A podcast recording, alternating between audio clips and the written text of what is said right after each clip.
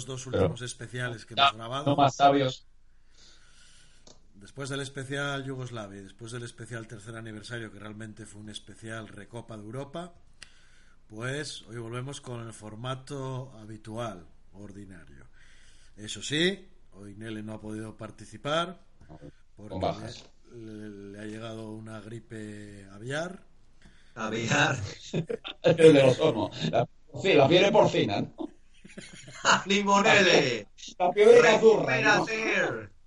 Y desde aquí No sé le si quedarán mandamos- vacunas. Le mandamos ánimos, efectivamente, para que se recupere y no se nos vuelva un tuberculoso. Crucemos los dedos. Estamos Bueno. en la época.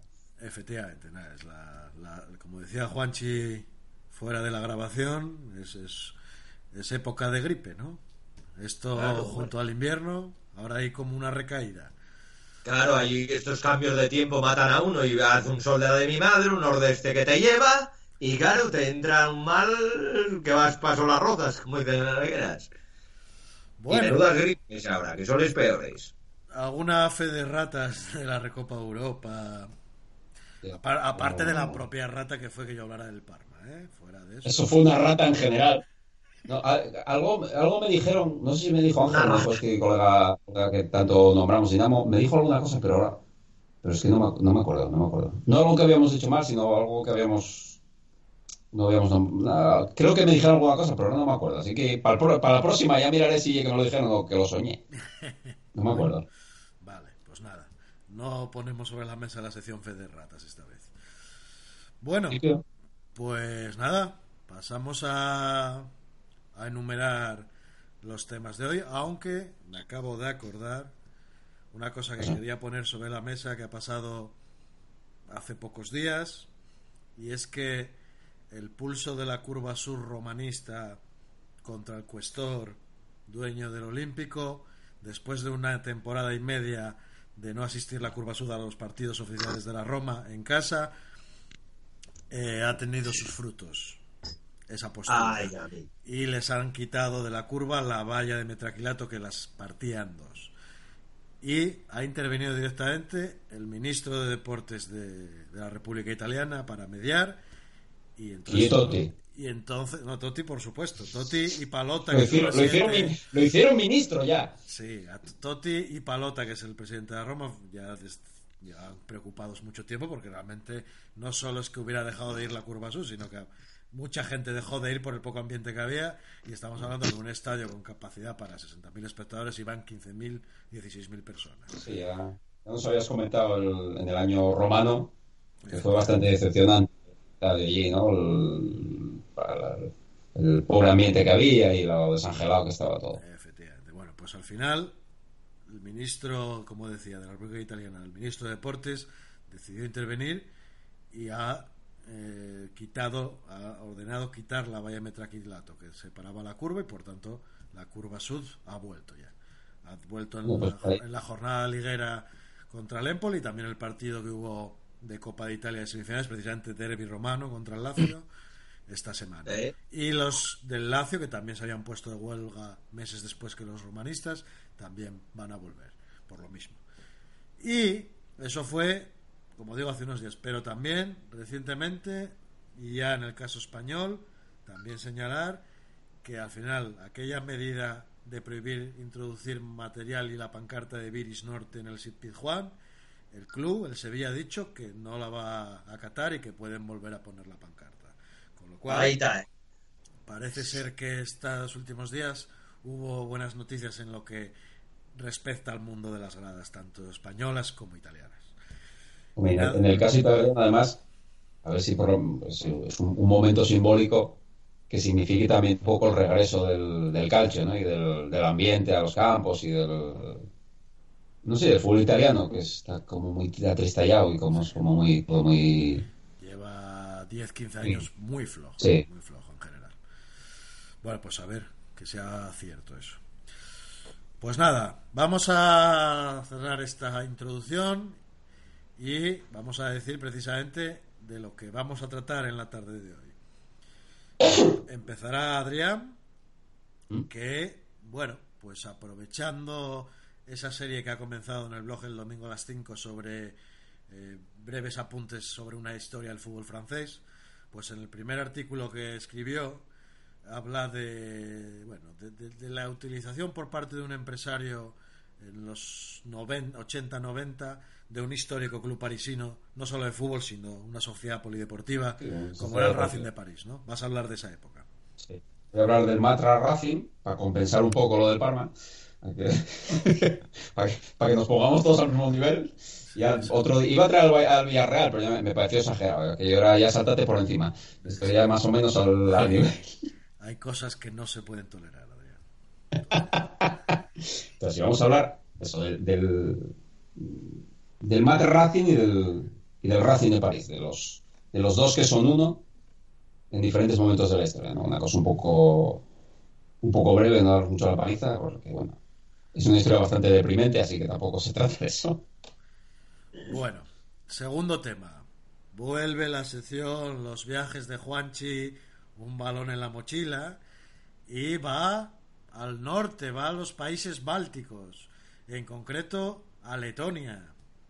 A Letonia me voy. ¿Qué te parece? Pues oye, yo estuve mirando y no creas tú que conozco. Bueno, ya lo resumo todo, no hace falta ni que comente nada. Al escolto de Riga, que es el que más gana. A partir del 92, cuando se crea, se extingue la eh, antigua Unión Soviética y se crea cada estado independiente por sus ligas. Y bueno, no hay mucho que contar, pero oye, interesante que los oyentes nunca oyeron hablar de la Liga Letona. ¿A qué no? Ni idea. Claro, algo ya idea. hay algún chipete por ahí. Y Va, subiendo, va, va subiendo por el mapa ahí. Sí, voy estoy dando saltos Vas, vas escalando ahí. Ardilla que, bueno, y me voy deteniendo en sitios que me parecen así bastante peculiares. Pero bueno, ya llega lo, lo gordo. Siempre lo bueno se hace esperar. Toda la vida.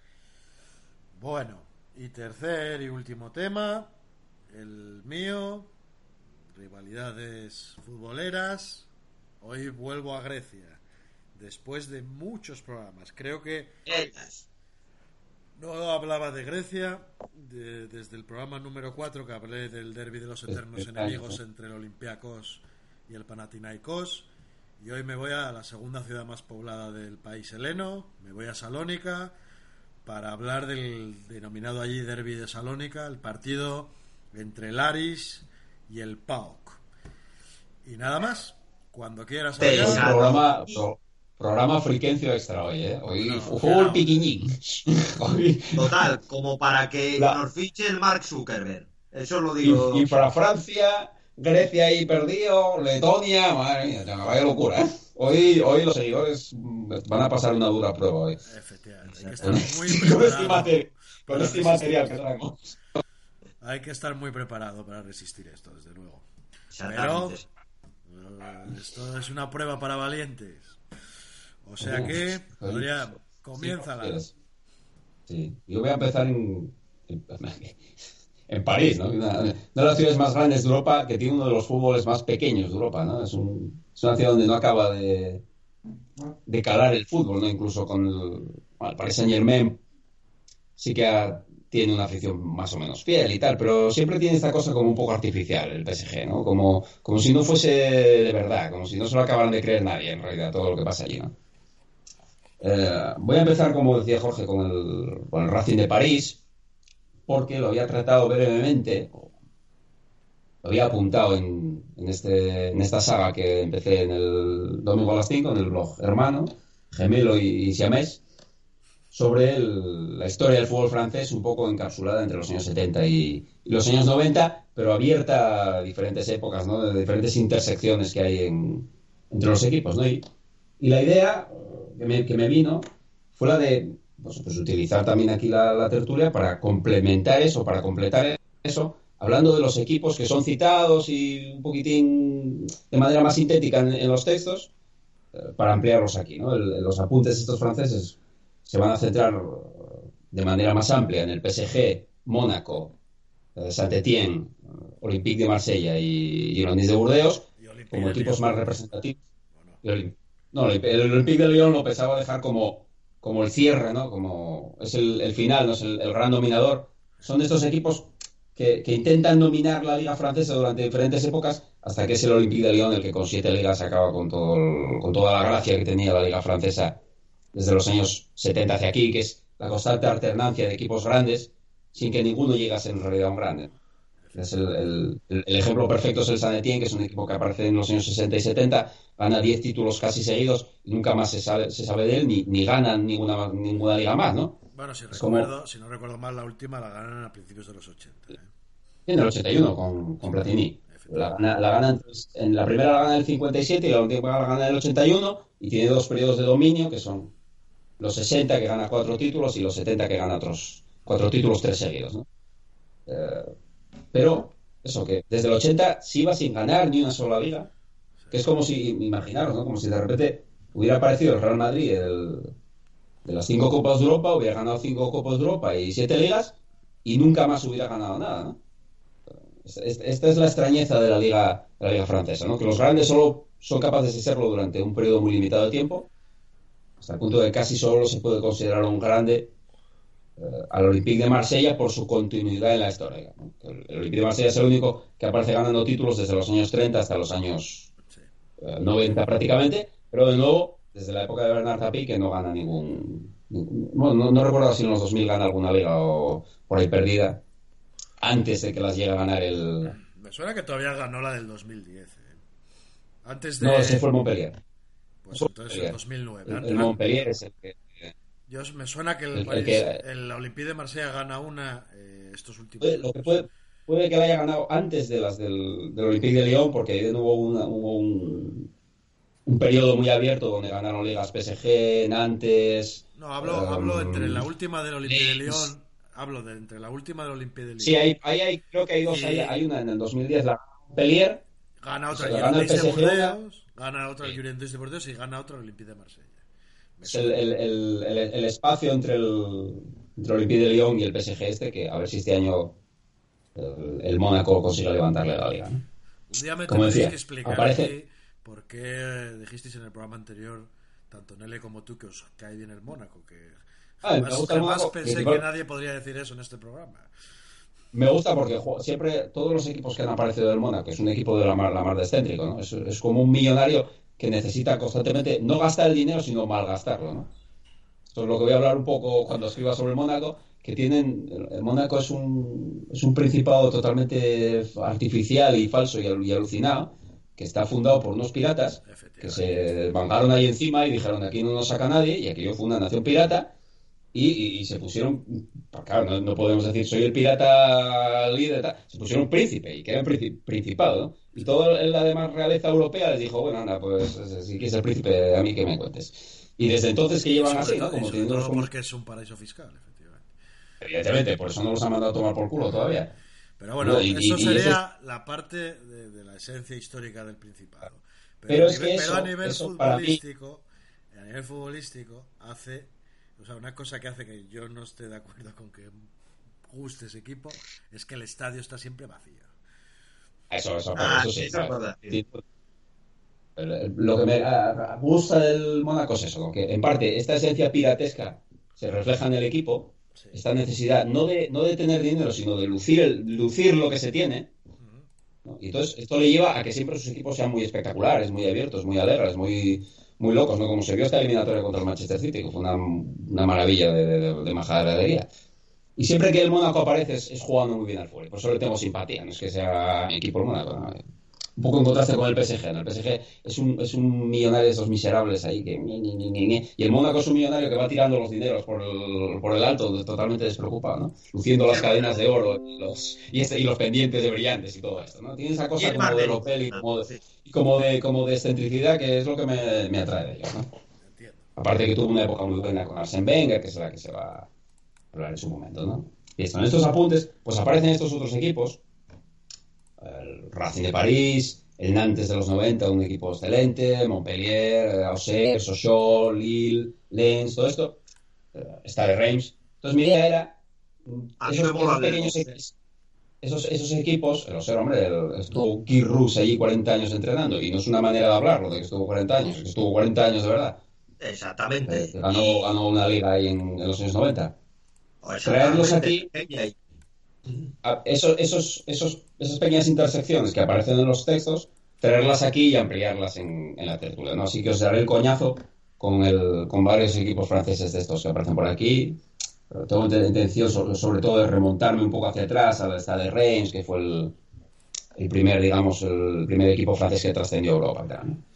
Y ya directamente con esto podemos enlazar con el primer Racing Club de Francia, como decía Jorge, es una sociedad deportiva, se funda nada más en 1882 y el club de fútbol aparece en 1896, es decir, uno de los primeros equipos Hostia.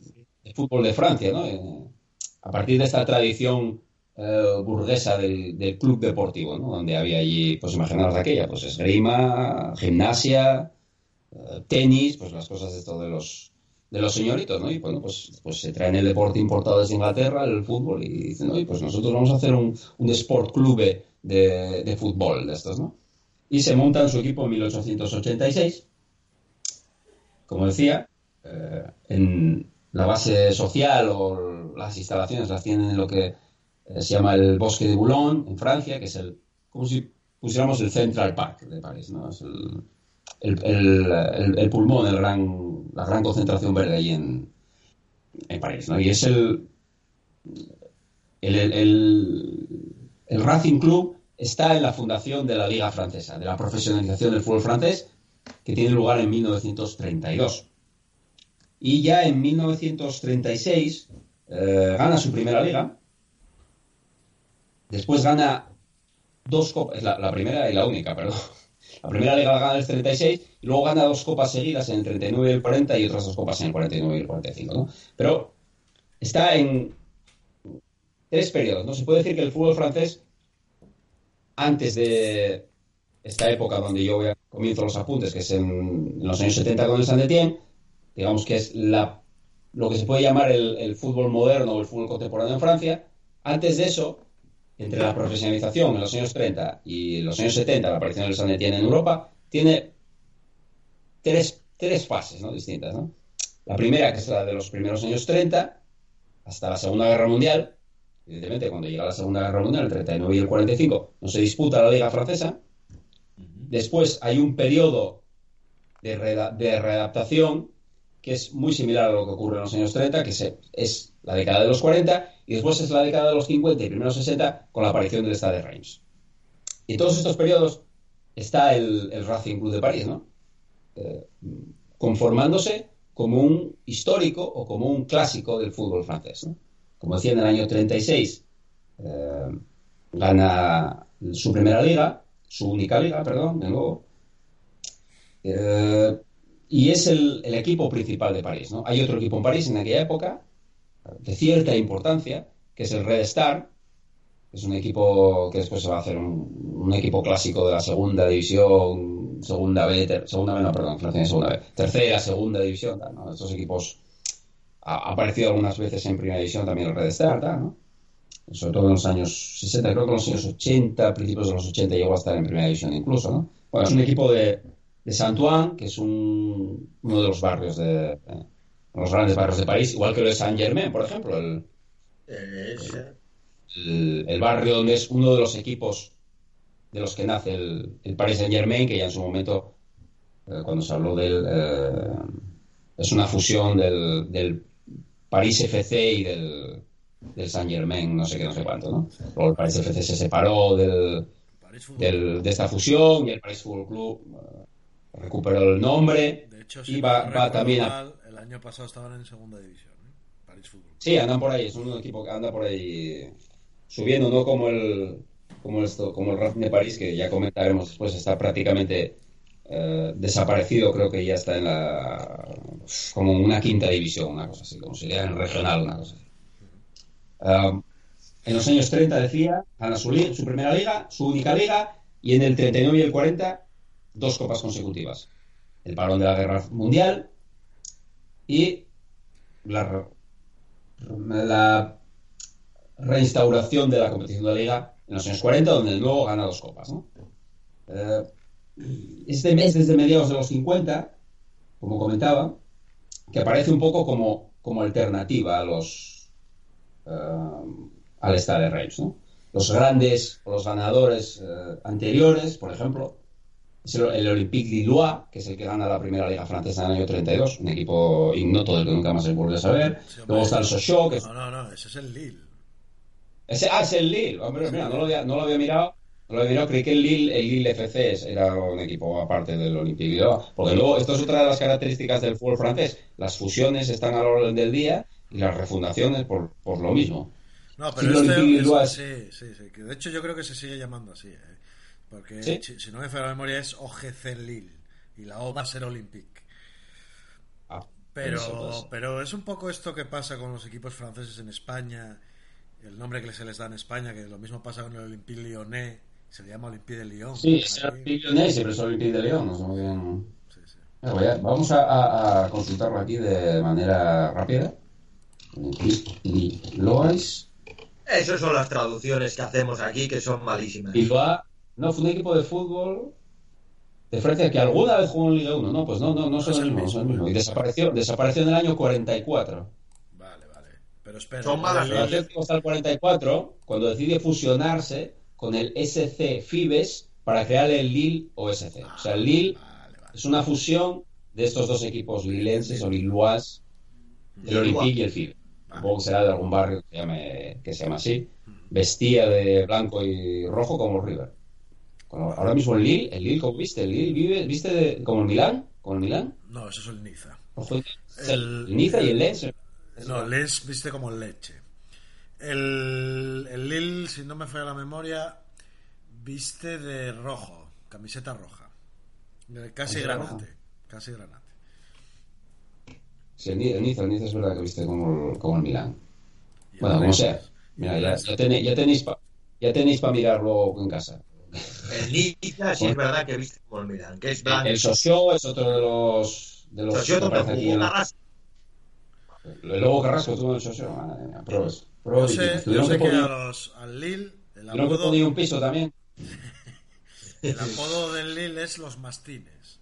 Les dogs. Los mastines. Les, les, mas- les dogues. Les dogues. Entonces los dogos, no los mastines. Los mastif, Bueno, sí, en francés es los mastif. dogos, dogos, efectivamente. El Socio, que es un equipo que sí que sigue existiendo a día de hoy, gana dos ligas en los años 30 también. Luego está otro equipo que es el SET, que también gana dos ligas. Y como decía, el Olympique de Marsella aparece ganando una liga y luego siendo su campeón en varios campeonatos en los años 30. ¿no? Lo que comentaba antes de que es el, el Olympique de Marsella es el equipo un poco vertebral de la competición francesa que aparece en, en todas las distintas épocas. ¿no? En los años 40 y 50 es la aparición del Lille eh, como campeón en la, en la temporada 45-46 y después tiene un ciclo increíble de pulidorismo donde es un campeón entre el año 47 y el 51 para después ser de nuevo campeón otra vez. Y van a pasar mil años hasta que Lille vuelva a ser campeón porque va a ser campeón en el año eh, 2010-2011 otra esta época donde comentaba antes Jorge que hay eh, el interregno entre el Olympique de Lyon y el, y el PSG donde hay varios equipos que, que consiguen ganar ahí el Montpellier gana su primera liga y tal pero es el el, el Niza, también gana bastante, varios títulos aquí, como que, que salía antes ahí, antes, eh, comentado. Gana, creo que son cuatro ligas o tres ligas. En los años 50, que es la época donde está jugando Jules Fontaine allí, uno de los grandes jugadores franceses de la historia. Y es el Stade Reims, el gran equipo de los años 50, ¿no? Dos finales de Copa de Europa contra el Real Madrid, 56 y en el 59. eh, campeón, no sé si son seis o siete veces, entre los años, desde finales de los 40 hasta principios de los 60, su campeón varias veces también, y contando con los dos mejores jugadores franceses hasta la llegada de, o la aparición de Michel Platini en finales de los años 80, como eran Jules Fontaine y Raymond Copa, que juegan dos etapas distintas en el Stade de Reims, juega primero en el Stade de Reims, después se va al Real Madrid donde juega tres o cuatro temporadas, y luego vuelve a finales de los 50 al Stade de Reims todavía para ganar varios títulos, ¿no? Y ahí es donde aparece el, el Racing de París, ¿no? Como, como una de las alternativas, ¿no? Con Niza, con Lille, al, al intento de dominio del Stade de Reims que nunca llega a ganar eh, muchas, muchas ligas seguidas. Gana muchas ligas, pero siempre con alternativas de por medio, ¿no?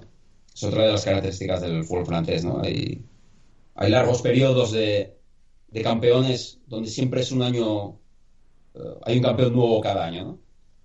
Eh, es el, está el, perdón, el, Racing es eh, hace dos terceros puestos a finales de los 50 y en la 60-61 y en la temporada siguiente, la 62-63, eh, queda subcampeón perdiendo la liga en, en, el primer caso, en el último partido, frente al Mónaco, y, en, el año siguiente por la diferencia de, por el golaveraje contra el Estado Es decir, es su campeón dos años seguidos por un margen estrechísimo. Pero los años 60, principios de los años 60, va a haber una gran crisis económica en el fútbol francés. Ah, recordamos algo que creo que ya lo comentamos cuando hablamos del PSG. Ah, no es el, primer, primer deporte de Francia el fútbol. No hay esta, esta pasión, esta cosa que hay en España, que hay en Italia, que hay en Inglaterra por el fútbol. Francia digamos, si hubiera que decir que tiene un deporte nacional, probablemente sería el ciclismo, pero como deportes de equipo, casi se, casi se puede hacer un mapa, ¿no? Donde hay distintas zonas, donde hay distintos deportes que son los preeminentes, ¿no? El rugby, el balonmano, el fútbol. Y el fútbol no es este deporte tan, tan, tan importante como, son otros países de Europa. Y por eso es muy sensible a, pues, a las crisis económicas y es muy sensible también a, eso, a, la a las desapariciones de equipos, a las refundaciones, a la necesidad de fusionarse para mantenerse y todo esto. ¿no? Y en el año 64, el Stade Reims va a, va a comenzar un descenso que le va a llevar de segunda a tercera y de ahí al fútbol regional hasta el límite de los años 80.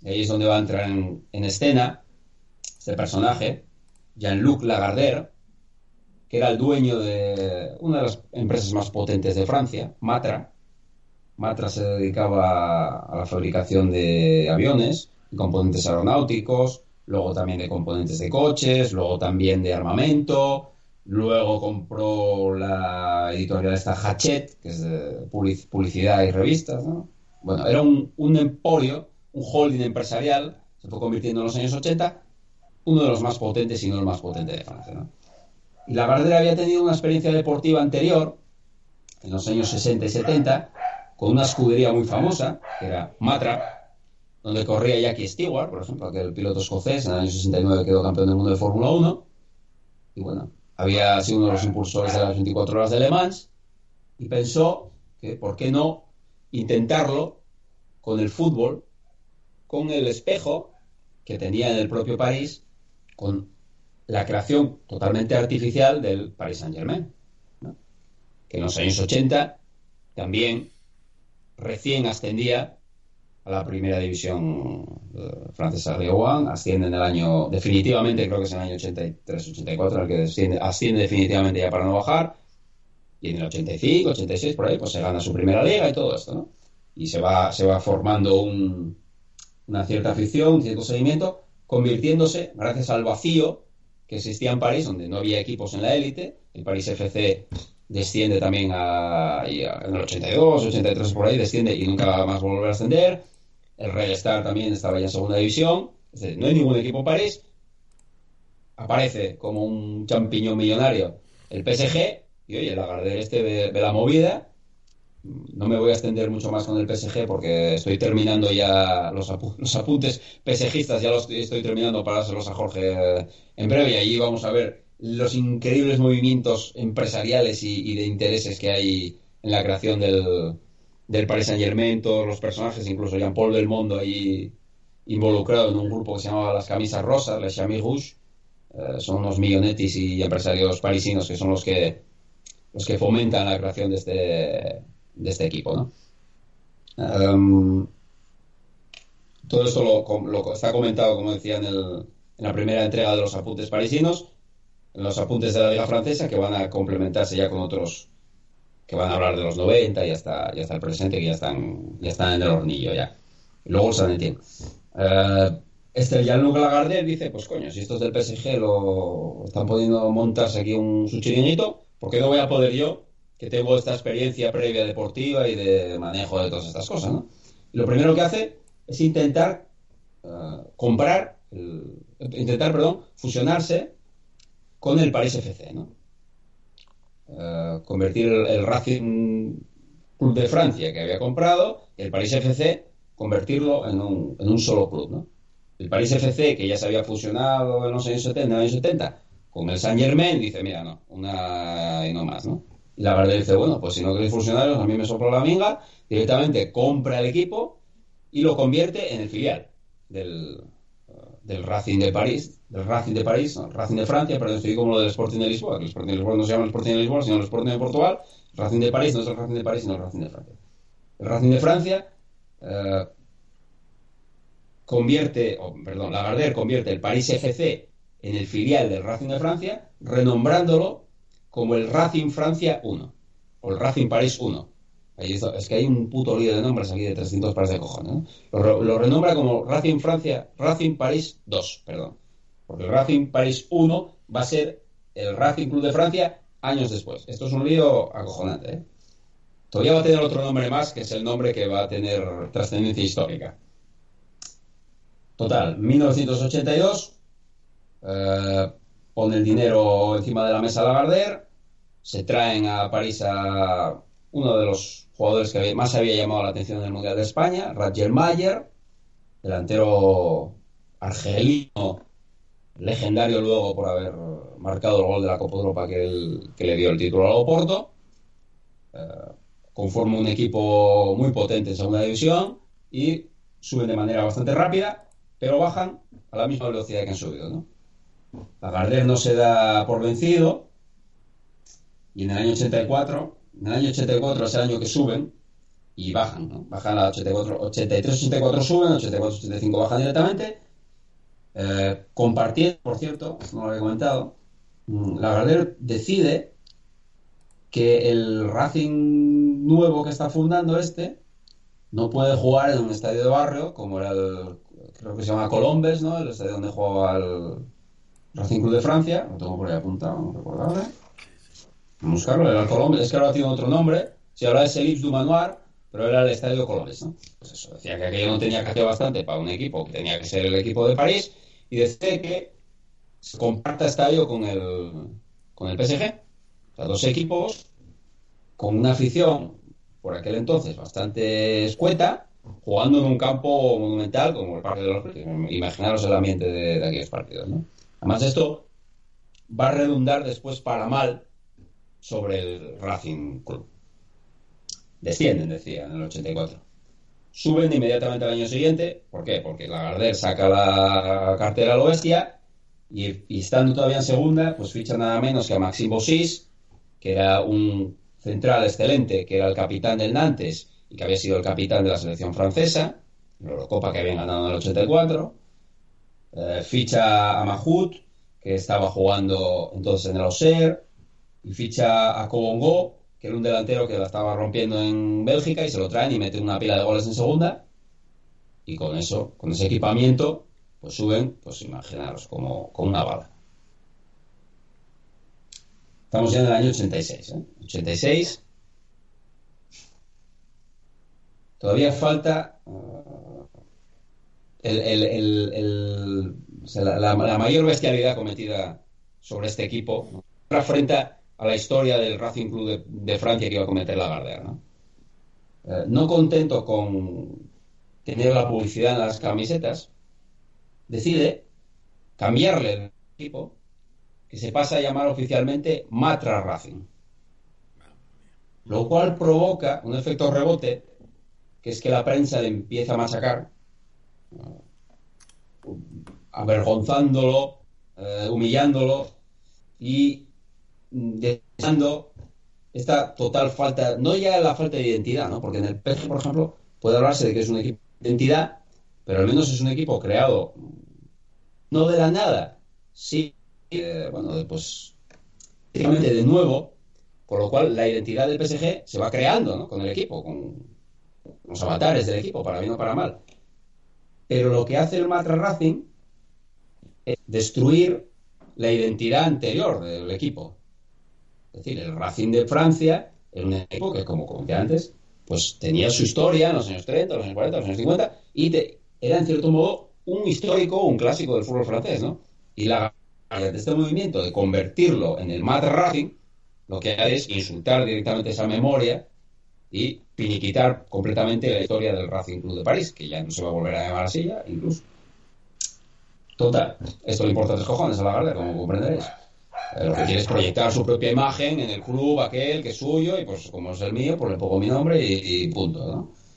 Eh, nuevamente saca la cartera a pasear, sueño en primera y se trae, pues, imaginaos, eh, a Pierre Litvarsky, este media punta se trae a Enzo yo. Hombre, estar jugando en el Colonia, creo que había jugado la UEFA, o la de, incluso creo que había ganado, no sé si había ganado alguna liga ahí a principios de los 80. Se marchase a jugar al Mar Racing, creado hace tres días. una X que se veía que aquello iba a ir a tomar por culo rápidamente. Pietro oh. Ahí dinero al dinero francés, ¿no? Y se trae a Enzo Francescoli del River Plate. Hostia, es verdad, Francescoli. Va a hacer carrera en el, en el Olympique de Marsella también. Y, luego se va a ir a Italia a jugar en. Cagliari, ¿Cagliari jugó en Italia? Sí. Jorge quedó. ¿En alguna más jugó en Italia? ¿Jugó solo en Cagliari? ¿Jugó más? No recuerdo ahora, pero me suena que solo el Cagliari. No, no, para. Cagliari, Génova. Ah, Génova, Génova, es verdad, es verdad. Génova. Jugó en el Génova. No, el Génova, Claro, jugó en el Génova, chachinos. Buscáis que sí. Vamos a mirarlo también, ¿eh? porque aquí estamos todos no, sobre a mí no me suena, ¿eh? pero puede ser. Sí. Torino, Torino. Torino, joder, perdón. Torino, no, antes de volver a River. Vale. Racing, Olimpia de Madrid, Torino y vuelta a River. Torino, Torino, sí, que jugó con Martín Vázquez. No, o al poco, después. Poco, el de Vázquez tendrá su camiseta. Pues ahí está, ¿no? Y además uh, fichan a algunos otros jugadores, ¿no? Viene, viene el del Bastia, eh, viene Terry Tussaud del Girondins de Burdeos, que eran los equipos potentes de principios de la primera mitad de los 80, ¿no? El, el, en esa época, en la segunda mitad de los 80, perdón. Uh, viene otro jugador que había destacado en el Mundial, también Burdebalá, delantero marroquí que había jugado Marruecos al Mundial de México 86. Y, pero el fichaje, si no estrella, porque claro, Liparsky y Francesco eran los, los craques que había fichado, pero el, el, fichaje gordo, gordo era el de Luis Fernández, al que, le había, el que levantaba al PSG. ¿no? Luis Fernández era el, líder y el capitán del PSG que acababa de ganar la liga con Gerard Ullier de entrenador. Y el Matra Racing pone la pasta ahí encima de la mesa y se lo llevan. No contentos con eso, al año siguiente sigue fichando gente. ¿Por qué? Porque creo que esta temporada uh, hacen un séptimo puesto, por ejemplo. Litvarsky se lesiona, por ejemplo. No, Luis Fernández se lesiona, por ejemplo. Litvarsky juega poco porque no, no se encuentra cómodo, se va a marchar el año siguiente de nuevo para Alemania. Y Francesco sí que hace una buena temporada, creo que marca 14 o 15 goles, y bueno, en su línea, aunque no, no va a jugar también aquí como va a jugar después en el, en de Marsella o en el, en el Cagliari. Y en el año 87-88, pues se traen, dice, oye, que esto aquí hay que, hay que ponerlo a funcionar. Y se traen, mata Racing, se traen al entrenador que acaba de ganar la Copa Europa, Artur Jorge, con el Oporto, ahí se lo traen a entrenar a este, este, este pseudo equipo. Uh, no aguanta ni media temporada. Paradójicamente, Jorge va a ser después instrumento en el crecimiento definitivo del Paris Saint Germain, cuando llegue en el año 92 a entrenarlos y va a ganar una liga con el Paris Saint Germain y toda la pesca. ¿no? Eh, hay varios jugadores aquí, aquí, después que van al Paris Saint Germain después, curiosamente.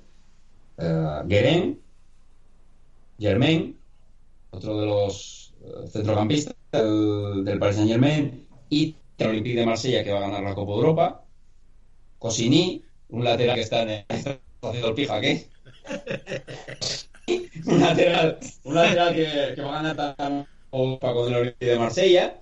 Y el mayor de ellos, pues David Ginola.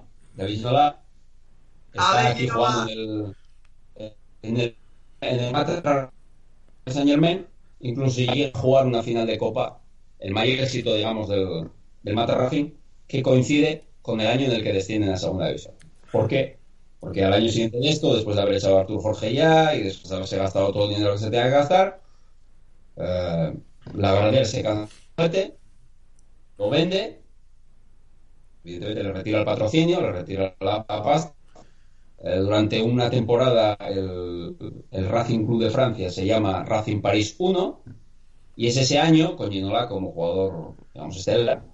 Eh, juegan la final de la Copa de Francia contra el Montpellier y la pierden, ¿no? Juegan la final de la Copa de Francia el mismo año que descienden, el mismo año que, que desaparecen. Y con lo malo de esto es que, claro, pues oye, si desaparece el Matarraz, que jodan y, que nadie se acuerde de ellos y que la historia los entierre, los contemple como nos contemplamos ahora, como una excentricidad o como un, como, como un caso de estudio, ¿no?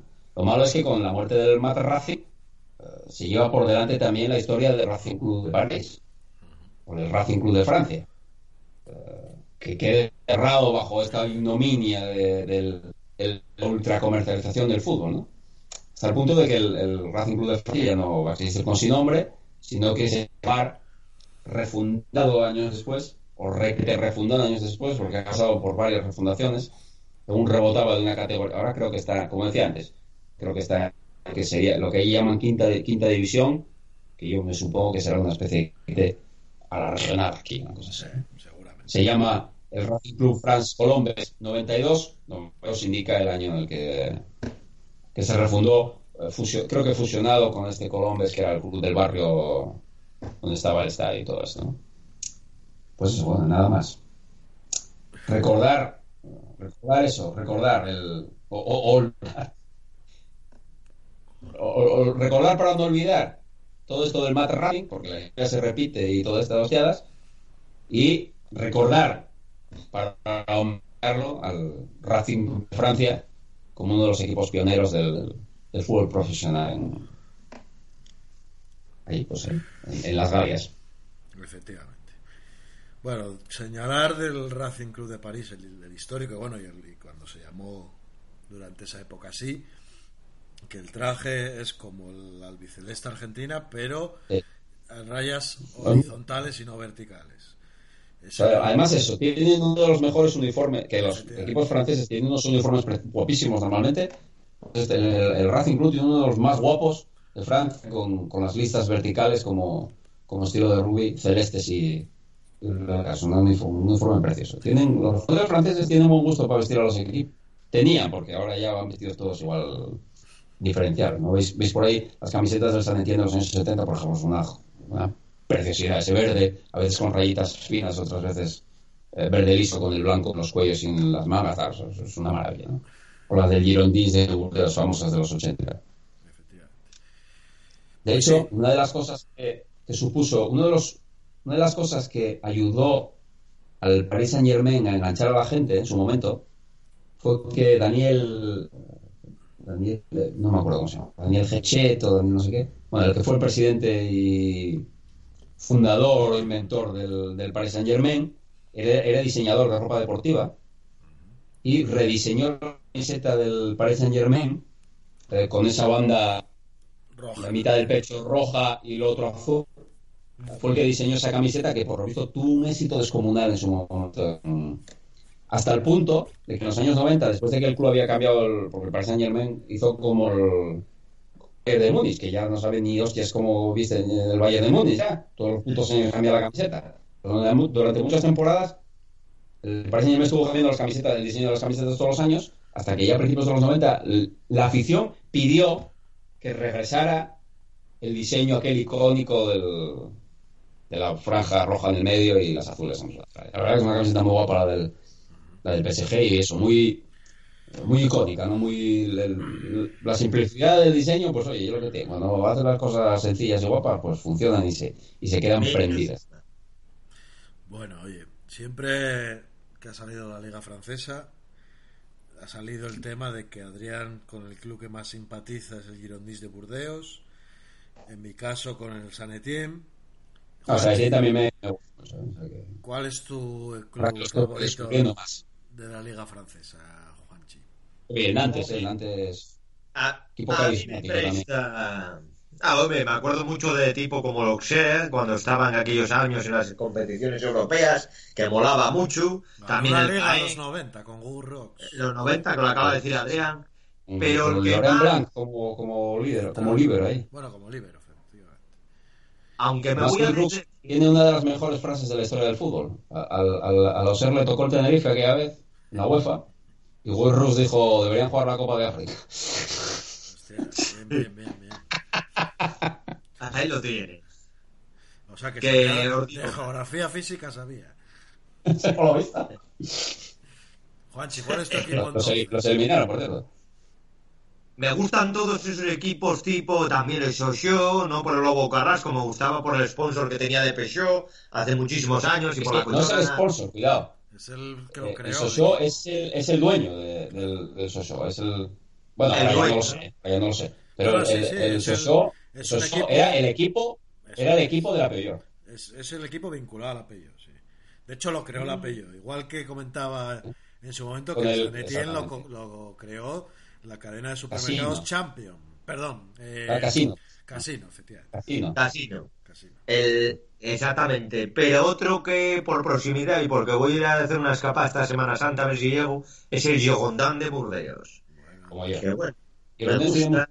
eh, Me parece un equipo que tiene, es histórico, tiene varias... ¿Cuántas ligas tiene? Tiene Tiene- bastante. Tiene tendrá seis Y- o siete, sí. Hay que decir que, oye, el, el, a ver, el que más tiene es el San Etienne, que tiene 10. ¿eh? Luego el Olympique el tiene 9, el Olympique de Marsella tiene 9, que las lleva ganando, o sea, ganando desde los años 30 hasta el otro día, y solo tiene 9, imagínate. Y aquí estamos hablando de una puta liga española, que es la mejor liga de la hostia de su madre, y tenemos al Madrid que tiene 30 y no sé cuántas ligas. Pues ya me dirás qué cojones mérito tiene la liga en España si un equipo solo tiene 30 y pico ligas, hostias.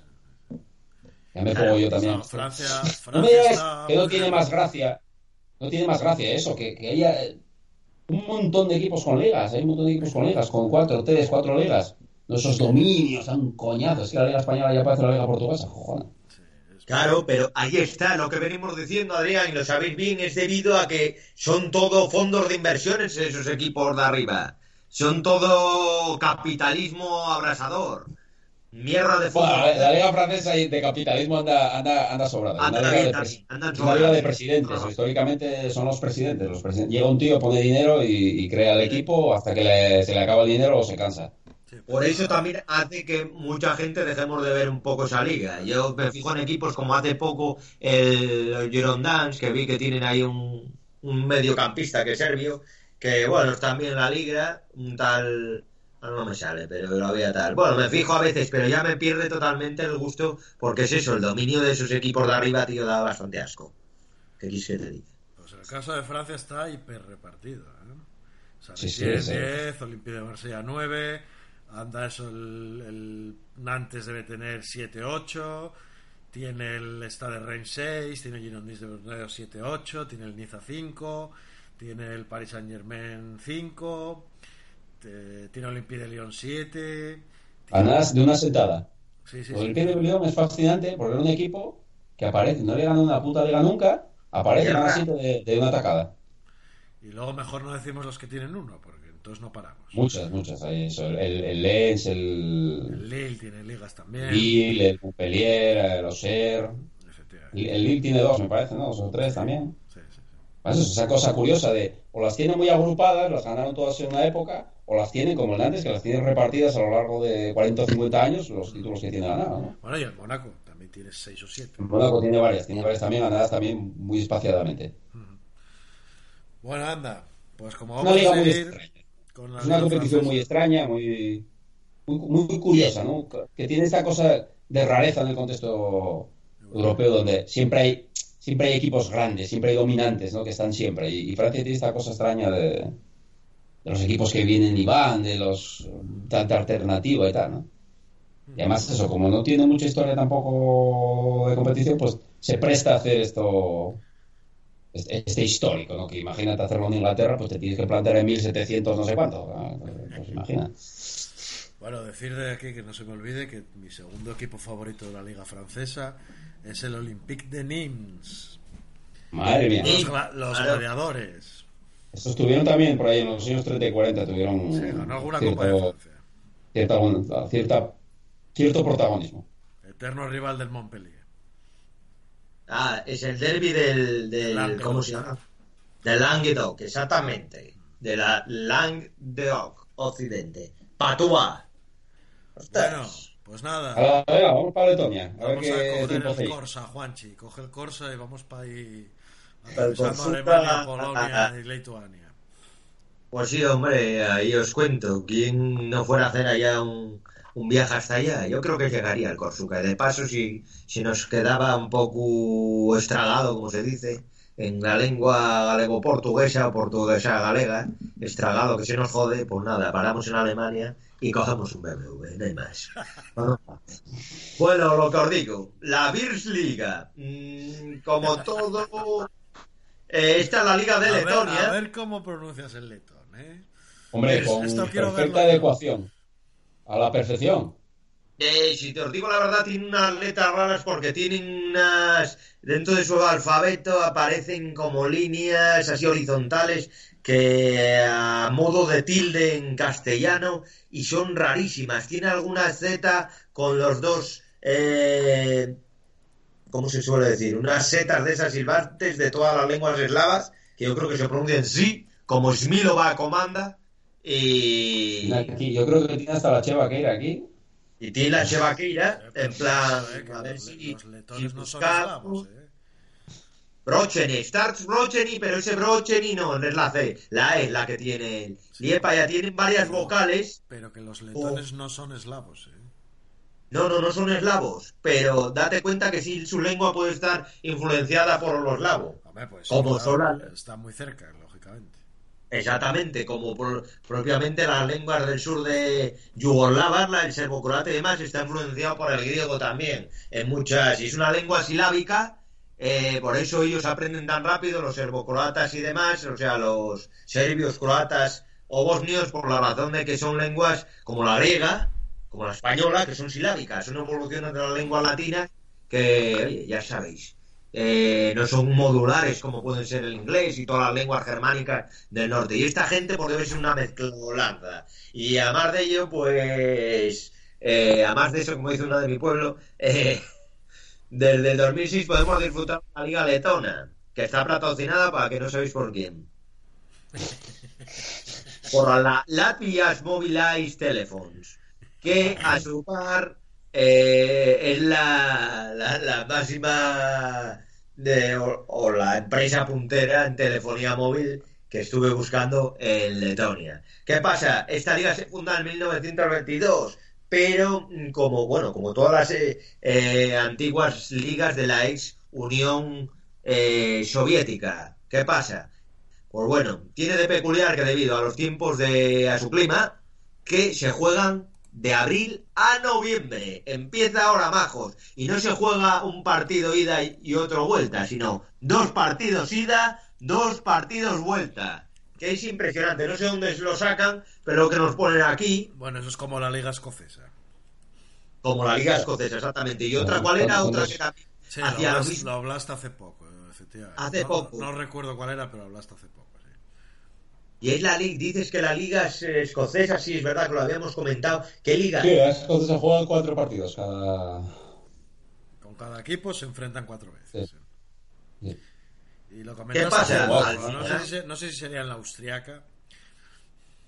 Los austríacas tampoco Eh, la ¿no? Se van a austríaca. jugar todos esos. Sí, hay pocos equipos en la primera división austriaca. Hay pocos, hay muy pocos, exactamente. Y No, estos que vienen aquí que son ocho, ocho nada más. Ocho, si te os dais, contáis y ya no sale formación de dos, pues imagínate que estuve mirando por ahí y bueno, deciros que el que más puntos lleva, el ganador de la liga al final, se va a jugar la liga de, de campeones y el segundo, tercero y clasificado, como pone aquí, tiene una plaza asegurada para la liga europea. Hay que decir que, como decía, el ganador va a la liga de campeones. Claro está, la Champions. Daros cuenta que estuve buscando y el Rigas yo creo que os diré ahora los equipos, uno de los equipos estuvo en el 97-98 jugando Champions, la fase de clasificación de lo que era antes la, la, la Copa de Europa de, de equipos, eh, estuvo jugando con algún equipo español contra el Madrid y el Barcelona. No, contra el Atleti de Bilbao, el esconto de Riga. Contra el Atleti de Bilbao. Me suena a mí esa eliminatoria. Exactamente. Y que bueno, que tenían su repercusión y que tenían, joder, estaban ahí. Eh, hay que decir también que bueno, después hay una segunda liga que se llama la, primera liga, que aparece otra vez, como decía, en la nota eh, gramatical o lingüística, que la liga la escriben como nosotros la escribimos, pero la E ponen una raya horizontal. Así que vayan ustedes a saber cómo se pronuncian eso. Así que tenemos que invitar a todos los oyentes letones a ver si nos mandan algún manual, que yo creo que lo tengo, como lo trajeron mis hermanos de un viaje, y bueno, ya nos pondremos a, chapurrear algo en le- letón. ¿Qué digo? Los equipos, ¿cuántos eran? Como dijo Adrián, pues son 10 equipos nada más, tienen estadios chiquitillos, ¿y qué pasa? La única nota así peculiar en general de todos, ¿sabéis cuál es? Que vienen a jugar gente a estas ligas de todos los lugares de la contorna de la Europa, de lo que nosotros tenemos conocido, los de Europa Occidental, como Europa del Este. Pero también gente de lugares como Italia, como eh, España todavía no, pero mucha gente de África, de la parte de Ghana. Y como estoy mirando ahora, por ejemplo, uno de los equipos que es el Ventspil, está jugando gente de Albanesa, Serbia. Y en uno de los equipos, yo creo que es el FK Rigas, juegan varios jugadores croatas. También juegan georgianos, rusos y demás. Aparte de esto, quiero decir que esta liga está a la mitad de los equipos refundados a partir del 2014. ¿Por qué será 2014, 2013, 2012? Debido a que todos quedaron o la mitad de ellos en bancarrota. No sé por qué razón, pero bueno, yo sé que en esa parte, más en Lituania que en Letonia, en lugar de paraísos o no paraísos fiscales, sino donde existe mucha ingeniería financiera para hacer el mar, existen como entidades online donde blanquean muchas eh, corporaciones eh, como mafias y demás sus dineros. Y allá tendrían mucha pasta metida todos estos equipos y al final debieron de caer todos en bancarrota. Porque, por que- ejemplo, Me suena que Letonia tuvo recientemente una crisis gordísima.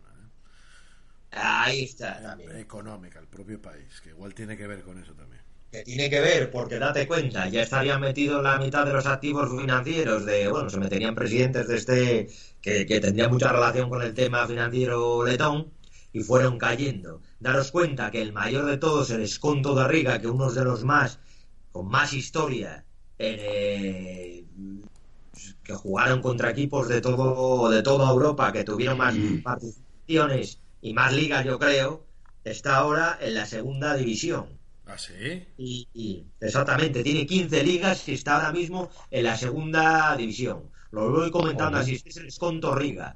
Después tenemos al Yelga, el Yelgaba. Eh, bueno, un equipo que tiene, no tiene ninguna liga, sí tiene varias copas de Letonia y dos ligas de la antigua Liga Letona que era mm, fase de clasificación para una liga común con la Unión Soviética. La Virsa Liga, la primera. Eh, ¿Qué pasa? Eh, este equipo, el Jelgava, existe desde 2004, date cuenta, y tuvo varias denominaciones, como Metalist Jelgava, Automobilist Jelgava, RAF Jelgava, RAF Riga, eh, no sé por qué, debe ser de la ciudad de Riga, por lo que se supone, y el Urbe- Universitate Riga y el RAF Jelgava en el del 2001 al 2003. Eh, tiene varias participaciones en Europa y bueno, así destacar, tiene jugadores pues también del África, armenios tiene muchos y tiene también lituanos y croatas. Eh, ¿Qué más tenemos? El Liepaya, otro equipo del país, fundado en el 2014. Este también pone aquí, estoy sí. buscando la, eh, la Wipiki, y cayó en bancarrota, macho. Y tiene una liga. Eh, lo máximo que hizo, pues Fundarse, ganar la liga y aparecer, cojonudo, y una un carro. Exactamente, y date cuenta, mira, tiene aquí dos croatas, tiene a un argentino, Cristian Torres, jugando, para la gente chella, un nigeriano. No, dos argentinos, Leonel Strumia y Cristian Torres. Ya tienen con quién hablar, tienen con quién hablar, por lo menos. Exactamente, tienen con los que charlar, tienen con quien charlar con los, con los nigerianos o bueno, con los croatas, que hay muchos por Argentina. Porque te digo que igual se entiende uno argentino mejor con uno de mm, con un croata que con un, con un letón. Vaya a saber. El F. Carrigas, el tercero. Pues bueno, este equipo también fundado allá eh, no te pone en el 44 de los más antiguos, es Rigas Fútbol a Escola, de los más antiguos, también tiene varias denominaciones, eh, pasó a llamarse Daugava Riga 1, Daugava RFS Riga, bueno, tiene, no tiene ninguna Copa de Letonia, tiene dos apariciones en UEFA y una Copa Intertoto. Hay que decir que este equipo Oh, está completamente compuesto por letones, rusos, ucranianos y lituanos. ¿Queréis oír ahí un nombre lituano? De tipo Arcaucas, o Arlaucas, o Arvidas Sabonis. No, Davidas Capus- ¿Cómo? Carlesas, Carlesas Pillolas. Davidas Capustas. Porque después los nombres letones son así como Milevskis, Sí, Seflakov, no, los- Pops, Drupas, no sé, no tienen tanta chicha con mi respeto a la gente letona. Molan, tienen más sonoridad y son más Los graciosos. lituanos son. Sí, sí. Y eso, eso es lo que decía. Cuando lo de Carlesas Pupillolas, estaba un partido jugó España contra Lituania en un- una fase de grupos y lo estaban retransmitiendo. Debía ser la retransmisión, debía ser la, ser, ser la señal de la televisión lituana. Y cada vez que ponían un cambio, que ponían un jugador español, lo ponían con el nombre escrito eh, lituanizado. Y era Carlesas Puyolas. Era más macho todavía. Si, si Puyol ya era la hostia siendo Puyol, pues siendo Carlesas Puyolas ya era, que, ya era el paroxismo. Sergio Ramoscos, Ra- Rasmoscos, Rasmosas. Sergius Rasmosas. Que son vikingos. Los, los putos lituanos son, son vikingos. Sí, sí, esos tienen Y como están, co- toque. están como, están como bellis, además, claro. Están como burros todos. Dios. Estos juegos de baloncesto. El, el lituano más bajito de medir 2 metros 10, una cosa así, ¿no? No sé.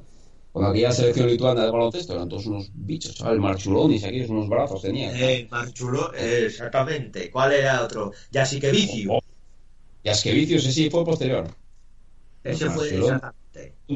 Ese era base, ese era más Ah, base. Marchulonis era base. Mar- Marchulonis era base y estaba así, chaval, como un, como un burro. Cuando fue para la NBA tenía unos bíceps aquellas. Y Sabonis, claro. Aquel otro.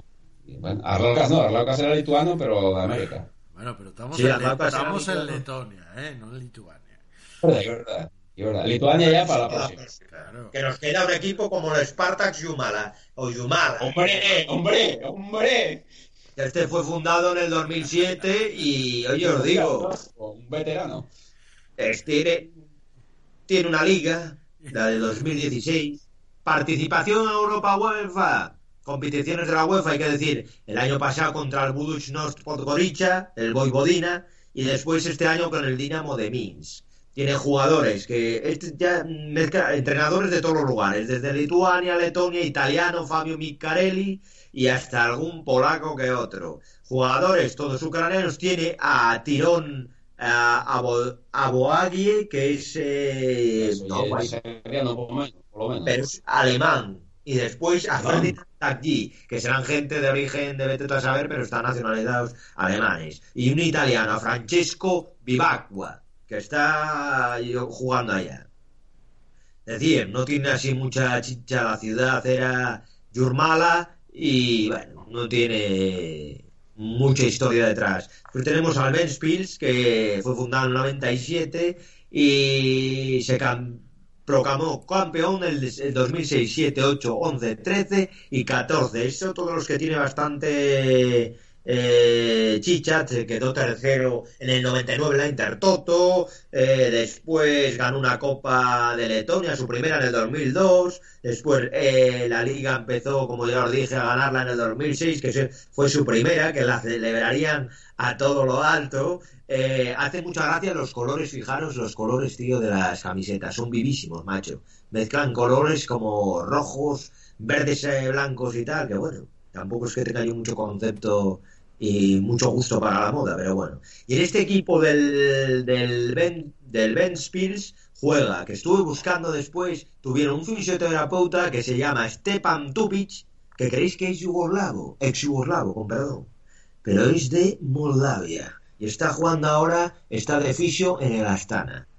Son labores totalmente de friki, friki hacker, hacker friki futbolístico. O sea que está en Kazajistán ahora.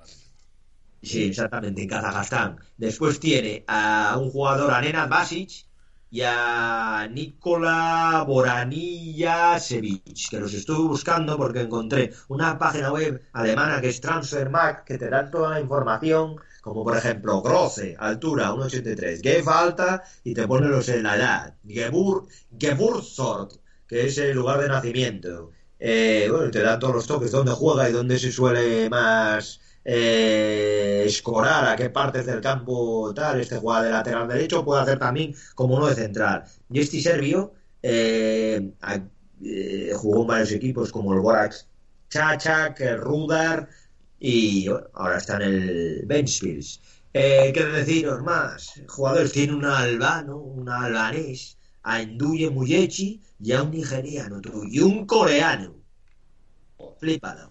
¿No os acordáis del? Eh, marcó el gol Mitchell. Eh, ¡Me lo merezco! ¡Me lo merezco! ¡Me lo merezco! Hay que ser patético. ¿Os acordáis bien? Suena Mitchell. Suena Mitchell. Dios, y encima de marcó, viste que ganaron el otro día aquí. Eh, eh, Mira, que, que, no se haya ganado el Málaga, bueno, pero que no se haya ganado Mitchell, eso sí que me toca los cojones. Ya, eso tiene manda caray, Y bueno, Pero aparte... pregunta, ¿qué, qué hace el Málaga fichando a ¿qué hacen los Pues equipos porque, a ver, fichando a, a ver. Mitchell? El, el, el Bueno, Málaga, el presidente y un jeque árabe. Bueno, ya. Total. Mitchell, Mitchell y este tipo de entrenadores que navega perfectamente en los despachos, donde hay gente al que suena el nombre de Mitchell. Total, total. Mitchell va con el nombre Mitchell y siempre hay uno que dice, oh, Mitchell, podemos este entrenador, como si supiera lo que hace. Yo Cualquier día... no tengo que decir lleva- nada malo de él como futbolista, al contrario. No, no, Me parece que hace unos centros únicos, pero Claro. como entrenador deja mucho que desear. O sea, es un hombre que no a debería ver, seguir no, entrenando en primera división. Pues suena, cada vez que echen a uno, pues ya está, que si Mitchell, pues, que, pues porque navega por ahí por los despachillos y porque sabe Claro. de publicidad y tiene un Tiene montón la de palmeros. repercusión de futbolista. Sí, sí, sigue, Adrián. Yo, lo- se salvará el Málaga, supongo, oye, porque tiene jugadores bastante buenos. Contra la Sporting aquí no jugó una puta mierda. Ganó el partido Kameni con dos manos que metió acojonantes. Tío. Y eso. Mm, ¿Qué deciros más? De equipos más tenemos al Do- Daugava Riga que os decía y uno que tiene un título, quedó segundo una vez. eh, porque en el ranking decíamos que el que más era el Esconta, que está en segunda, el Liepayas, el Daugava, el Liepaya. Pero bueno, dos. El Liepayas Prevención. Metalurgs.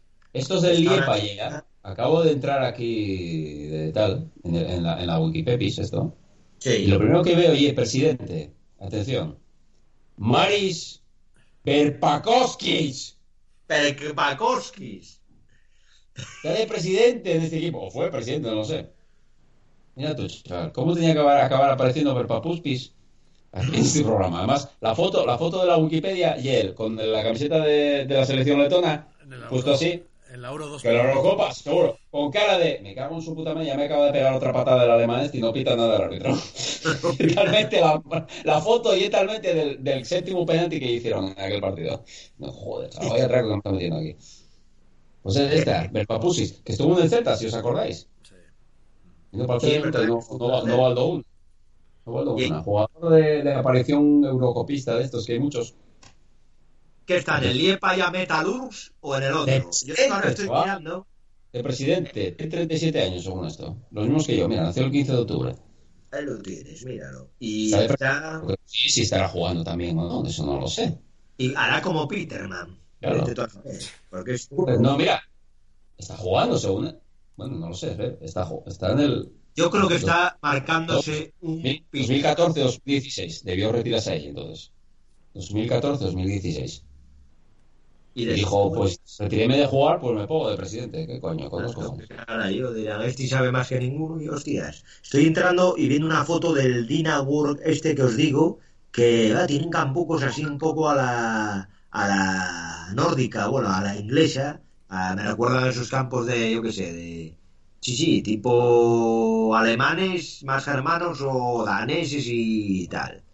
Y bueno, esto es un poco un resumen de la Liga Letona que sé que os ha prestado mucho.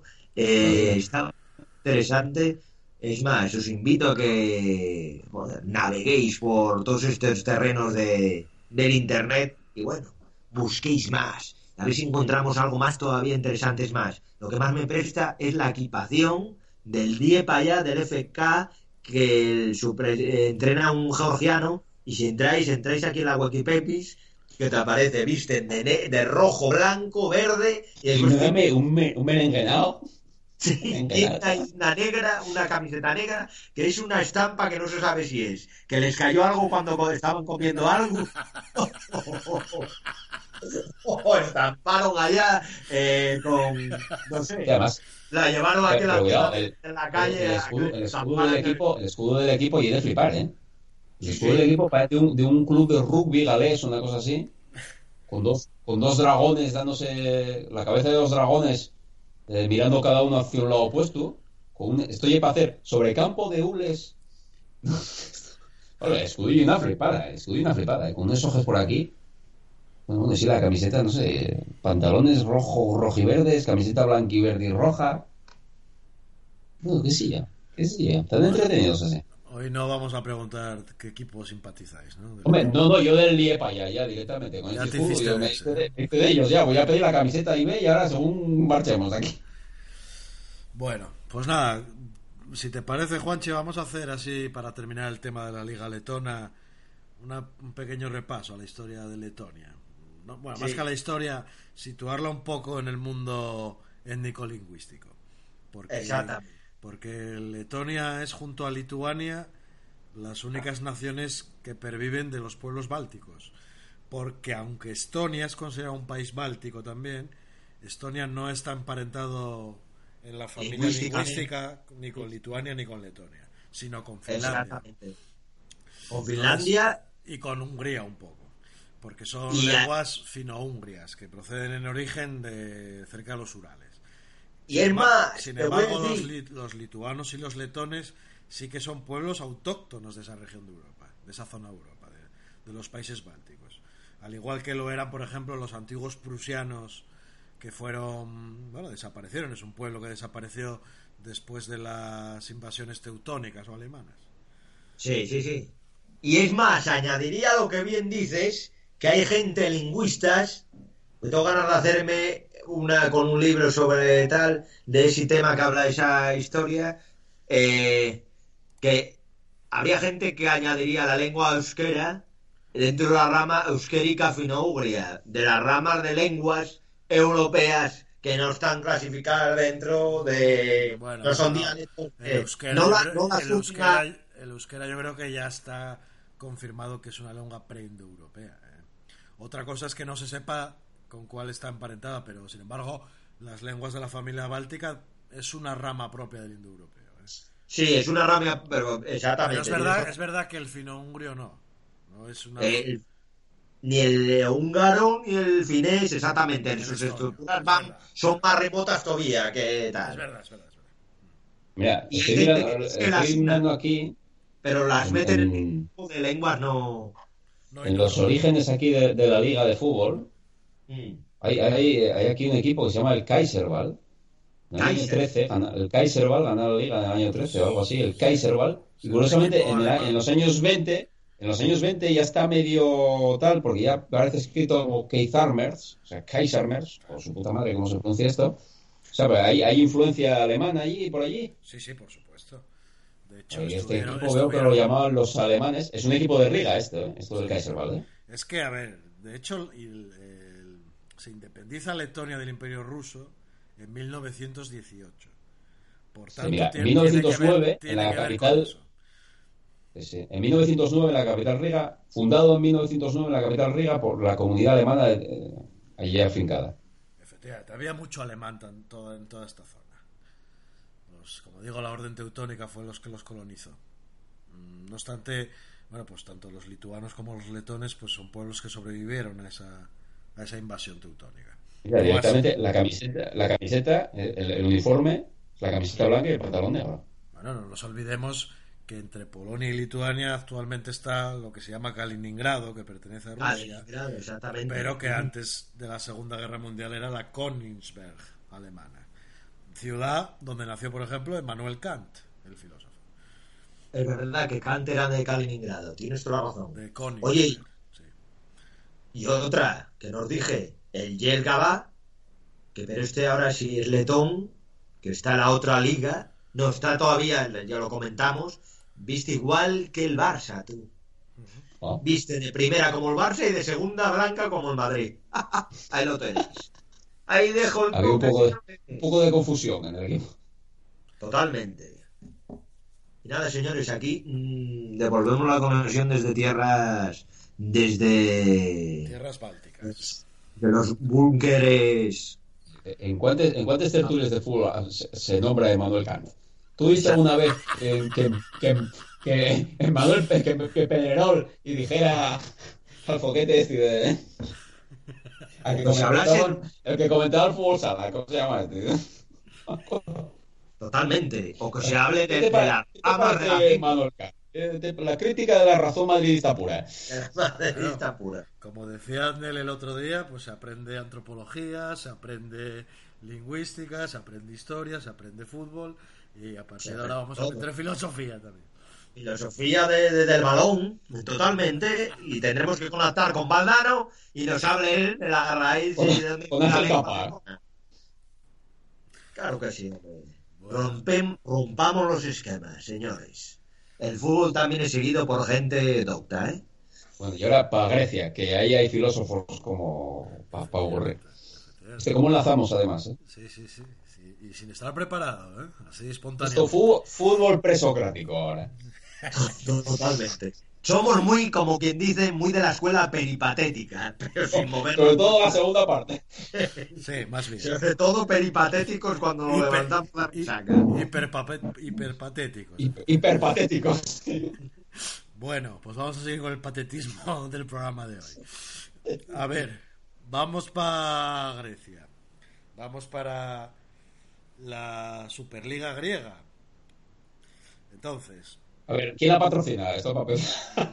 no lo sé, no lo sé, pero es, un- es una, es una cosa que a la cual no solo, no solo presta-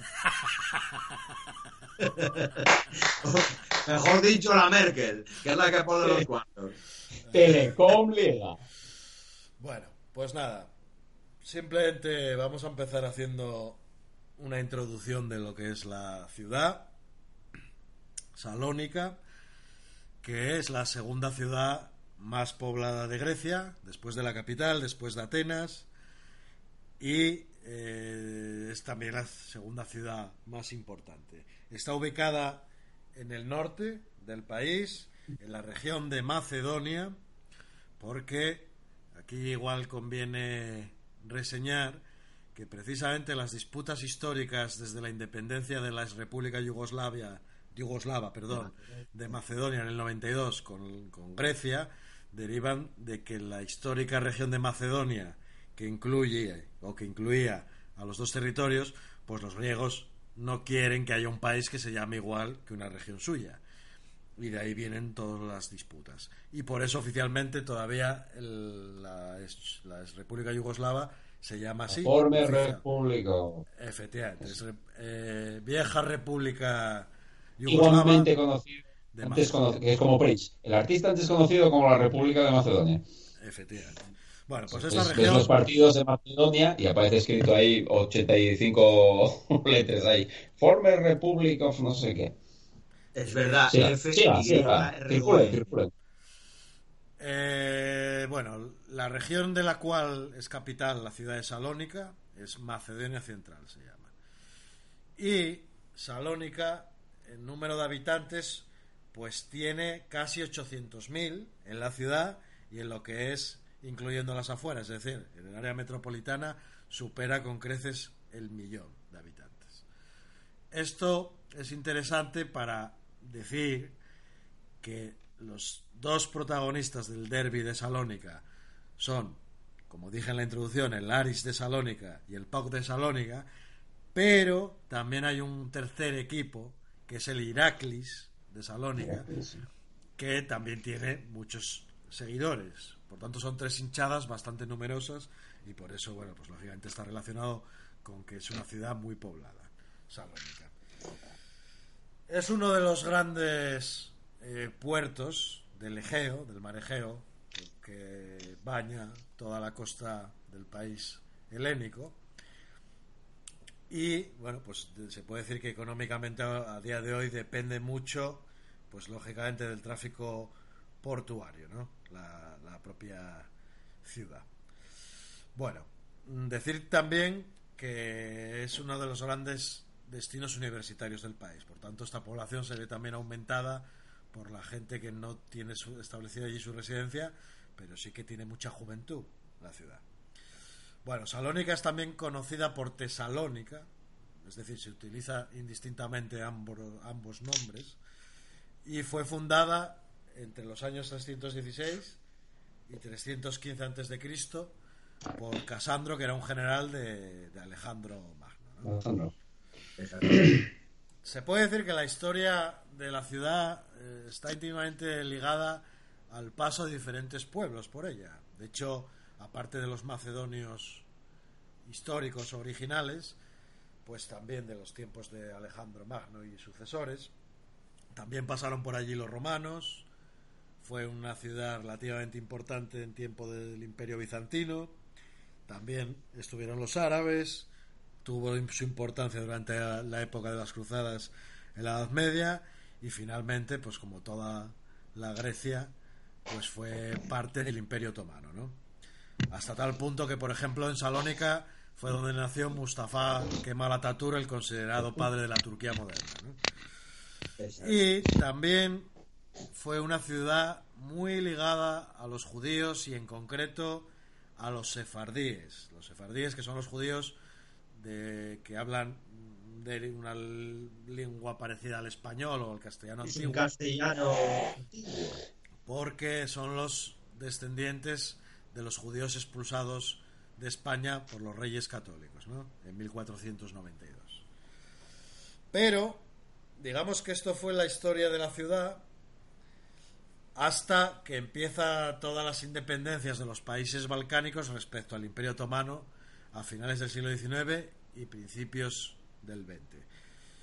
De hecho, tras la Primera Guerra Balcánica, en el año 1912, que la Primera Guerra Balcánica es la, la guerra de la unión de, la nueva Bulgaria, la nueva Grecia y, las nueva, y la nueva Serbia independizada de los turcos para arrebatarle al Imperio Otomano precisamente la Macedonia que actualmente es la Macedonia es yugoslava. Pues eso, en 1912, tras la Primera Guerra Balcánica, es cuando la ciudad pasa a formar parte del Estado griego. Y otra parte importante del tema de, relacionado con la historia de la ciudad tiene que ver ya en el periodo de entreguerras, entre la Primera Guerra Mundial y la Segunda Guerra Mundial, cuando se produce la guerra greco-turca, porque al final esta guerra la perdería Grecia y después del, del Tratado de Lausanne, pues eh, muchos griegos que habitaban en la península de Anatolia, en la denominada Asia Menor, que forma parte actualmente de Turquía, pues tuvieron que ser intercambiados por otros turcos que vivían en la actual Grecia y muchos de ellos se fueron a vivir, muchos de esos griegos de la península de Anatolia se fueron a vivir una parte a Atenas y gran parte de ellos a Salónica. Es decir, la Salónica actual ya no tiene esos habitantes sefardíes y judíos que, fueron pues eh, eh, expulsados de allí en la Segunda Guerra Mundial y tiene mucho más el sustrato de los griegos de Asia Menor, con origen en Asia Menor. ¿Y esto por qué lo cuento? Porque está íntimamente ligado con la historia del derby de Salónica, todo esto, sobre todo la parte de la historia contemporánea. El Aris de Salónica es el equipo fundado por los griegos que se fueron a vivir allí después de la Primera Guerra Balcánica, es decir, alrededor de los años 10 del siglo XX. Y sin embargo, el PAOK es un equipo fundado por los descendientes de los o por los expulsados griegos de Estambul, de, lo que se llama Constantinopla. Y siempre lo contamos, la K de PAOK significa Constantinopla, igual que la K de la ECA de Atenas. Y por tanto, ya hubo una rivalidad desde el principio de los dos equipos entre el Aris y el PAOK, porque los del Aris consideraban a los del PAOK como que como menos griegos por proceder de, Asia Menor o de Anatolia y sin embargo los del PAOK pues decían que eran tan griegos como los otros. Bueno vamos a ir a la historia de, ambos equipos y el digamos que el Aris de Salónica vamos a empezar por la historia del Aris porque se funda primero es llamado así en honor al dios de la guerra a Aris o Aris en griego el equipo fue fundado el 25 de marzo de 1914, es decir, dos años después de finalizada la Primera Guerra Balcánica. Y eh, no gana su primer título nacional hasta el año 1928, que lo consigue bajo las órdenes del técnico austriaco Thomas Kessler. Y, el, jugador estrella en aquella época era Cleantis Vikelidis, que por cierto es como se renombró recientemente, bueno, hace unos años ya, el estadio del, del Aris, se llama así, Cleantis Vique Lidis. Tras ganar su segundo campeonato, que lo gana con el técnico belga en los banquillos que se llama De Valer, en 1932, el Aris se alzaría con su primer título, pero de una vez terminada la Segunda Guerra Mundial, en 1946. Y este ha sido su último título. Desde entonces no ha vuelto a ganar, bueno, su último título, liguero, quiero decir. Desde entonces no ha vuelto a ganar ninguna. Hay que recordar que la Liga Griega cambia su formato en 1959. Esto lo comentamos cuando hablé en el programa número 4 del derby de los eternos enemigos entre el Olympiacos y el Panathinaikos, que a la Liga Griega le pasaba como a tantas y tantas ligas europeas, en concreto, por ejemplo, como a la alemana, que se jugaban ligas locales o regionales y luego los campeones de esas ligas locales o regionales se disputaban el título de la Liga Griega. Y no es hasta 1959 cuando se hace un campeonato ya de liga regular. Señalar que las cuatro ligas anteriores a 1959 más importantes eran la Liga de Salónica, la Liga del Pireo, la Liga de Atenas y la Liga de Patras, que es, Patras es una ciudad del Peloponeso. Patras. El estadio del club fue abierto oficialmente en 1951 y, se sitúa en el distrito de Jarilaou, en Salónica. De hecho, los hinchas del Aris llaman a su estadio así, por el nombre del barrio, Jarilaou. A pesar de que el Aris cuenta con un gran apoyo en el norte de Grecia, hay que señalar que su último título eh, llegó en 1970. En la final de la Copa de Grecia, que ganó 1-0 precisamente ante el eterno rival ciudadano, ante el PAOK. Y el gol lo metió Manolis Keramidas. Eh, no obstante, toda la década de los 70, aunque no ganó eh, títulos, se recuerda como una gran época del, del, Aris, y sobre todo por dos futbolistas muy reconocidos entonces, como eran Dinos Kojovic y Georgios Firos. Giorgio. Y llegó a ser subcampeón de la Liga eh, griega en la temporada 79-80, pero la, perdió eh, por culpa del Olympiacos, como siempre, que tiene más de 40 ligas. En las siguientes décadas llegarían ya los problemas financieros que han acosado a Laris desde entonces.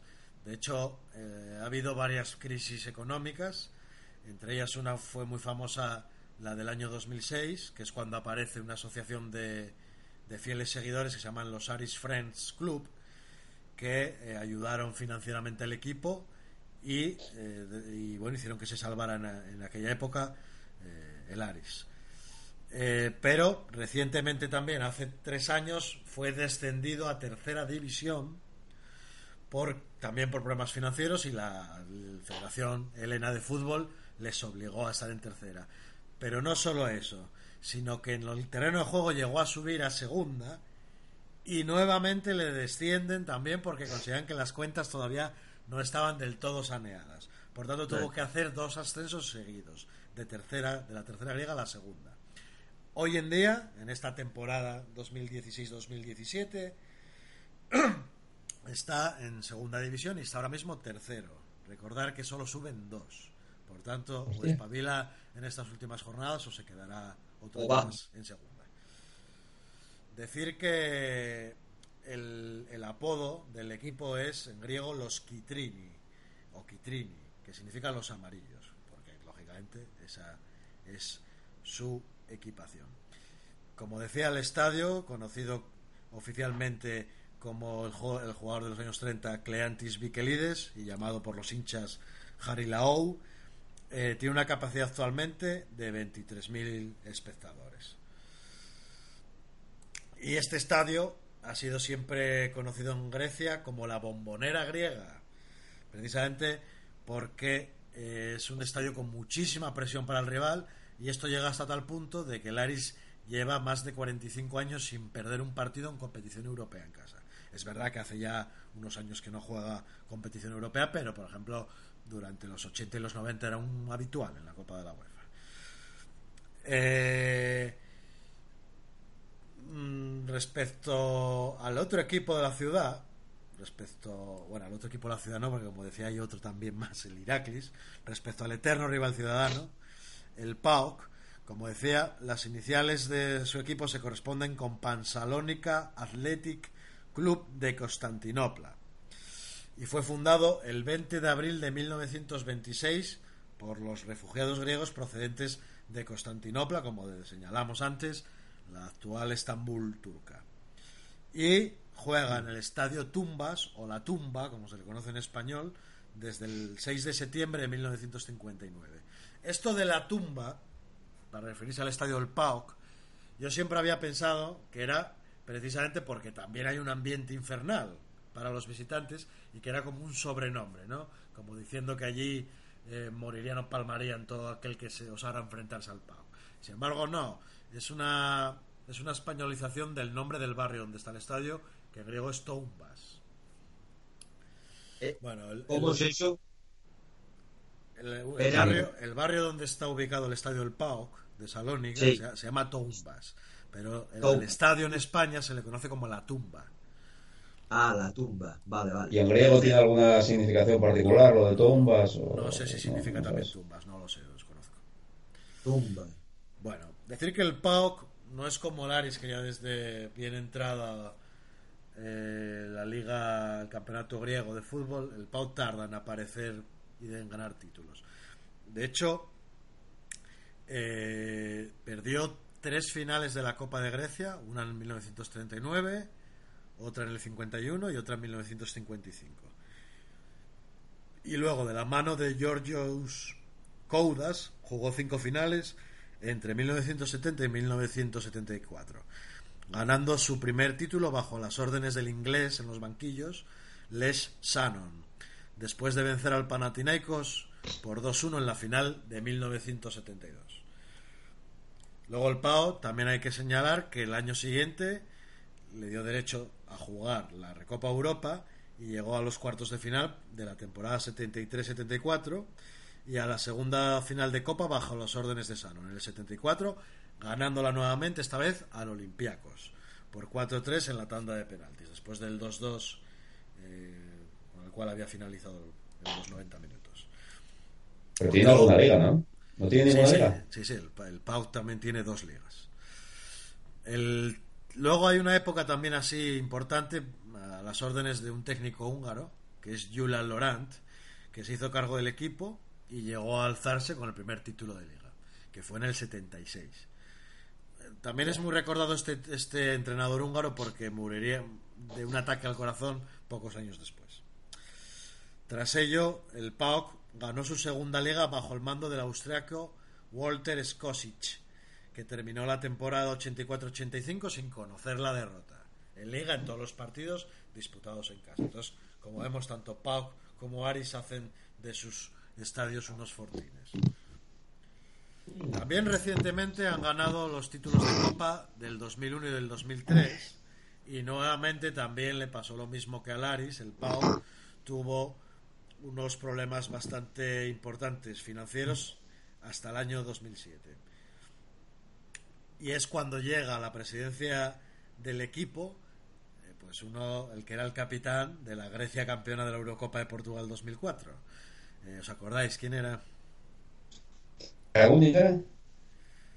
¿Perdón? ¿Sí, Caragunis era? ¿Caragunis? No, pero bueno, podría haberlo sido perfectamente Caragunis, pero Caragunis siempre jugó en Grecia en el Panathinaikos.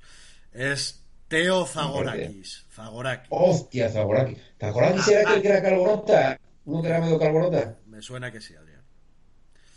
Pues Zagorakis asume la presidencia del club y es cuando intenta invertir dinero para acabar con estos problemas financieros del PAOK de la primera década del siglo XXI.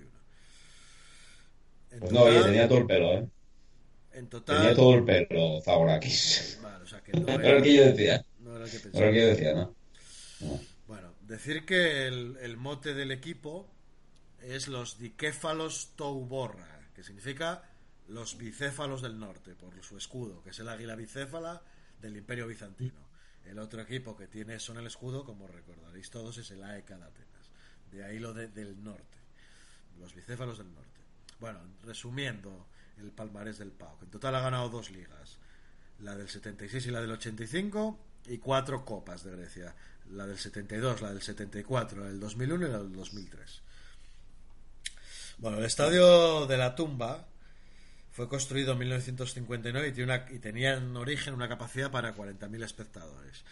Pero bueno, con las diferentes reformas que han hecho en los últimos años para adaptarlo a las normativas de la UEFA, actualmente el estadio ronda los 28.000 espectadores. El récord de asistencia en la tumba fue eh, de 45.000 espectadores en el año 76 en el partido ante el AEK de Atenas. Bueno, en total, en los enfrentamientos oficiales y directos entre Aris y PAOK, el PAOK lleva la delantera, ha ganado en 49 ocasiones, el Aris ha ganado en 36 y 44 empates en total. Ahora vamos a ir a la historia del mundo de las gradas de ambos equipos. Antes de que entres, interrupción, pregunta. Los equipos de baloncesto, porque estos dos, creo que los dos tienen, hay equipos de baloncesto que tienen ese nombre, ¿no? Sí. Aris y, y Pau, son, pertenecen a los clubes, de, o sea, son clubes deportivos, secciones dentro de tal. Sí, sí, esto es como en toda la liga griega. El, tanto el Olympiacos como el Que creo que también de voleibol, me parece que eso la tienen también. Sí, waterpolo, balonmano, tienen de todo.